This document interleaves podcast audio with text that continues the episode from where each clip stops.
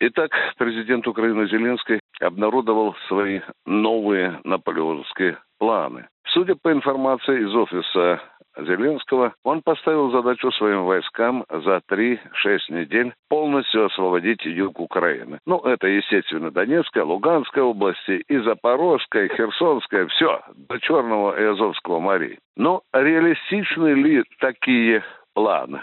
По-моему, даже простому обывателю, который внимательно следит за положением дел на поле боя, за соотношением сил, может быть понятно, что разгромить 200-тысячную группировку российских войск и поддерживающие их корпуса народной милиции Луганской и Донецкой областей, это нереалистично. Это мысли человека на воздушной подушке. Но почему именно сейчас Зеленский ставит такие задачи? Знающие люди говорят, что он связывает это с поставками западных вооружений, которые вот именно в конце июля, в августе приобретут самый масштабный характер. Я попутно замечу, что именно вот в этот период по американскому ленд-лизу будут поступать вооружения. Но, естественно, вы можете сами себе представить, что мы, конечно, российская армия, на это не будем э, смотреть спокойно. Мы как крошили, так и будем продолжать крошить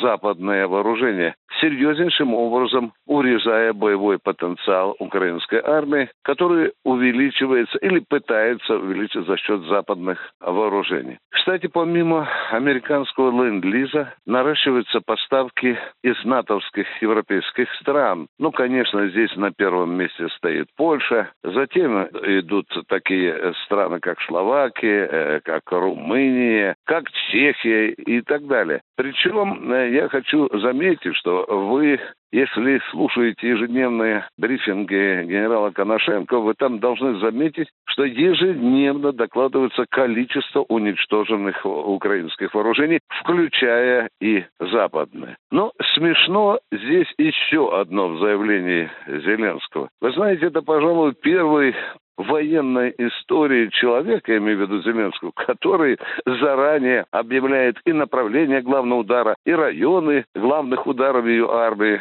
Ну, вы знаете, если говорить об умственной недостаточности этого человека, то, наверное, это будет очень ласково с моей стороны. Ну а что российская армия? Российская армия на стороже. Российская армия сейчас методично ведет на главном направлении боевые действия, имеется в виду прежде всего в направлении Славянская Краматорска, которые в августе, пожалуй, будут относиться к разряду главного сражения э, в нашей спецоперации. Вы знаете, вчера один из представителей Донецкой Народной Республики сказал, что, в общем-то, освобождение, полное освобождение Донецкой области намечается или, возможно, будет к сентябрю. Я тоже, дорогие друзья, мечтаю, чтобы донецкие школьники 1 сентября под этот звоночек пошли в школу. Я тоже думаю, что оно так и будет. А никакая не война, никакое освобождение. Пусть этот придурок Зеленский помечтает мечтает, сидя в своем офисе и рассчитывая на западную помощь. Виктор Баранец, радио «Комсомольская правда», Москва.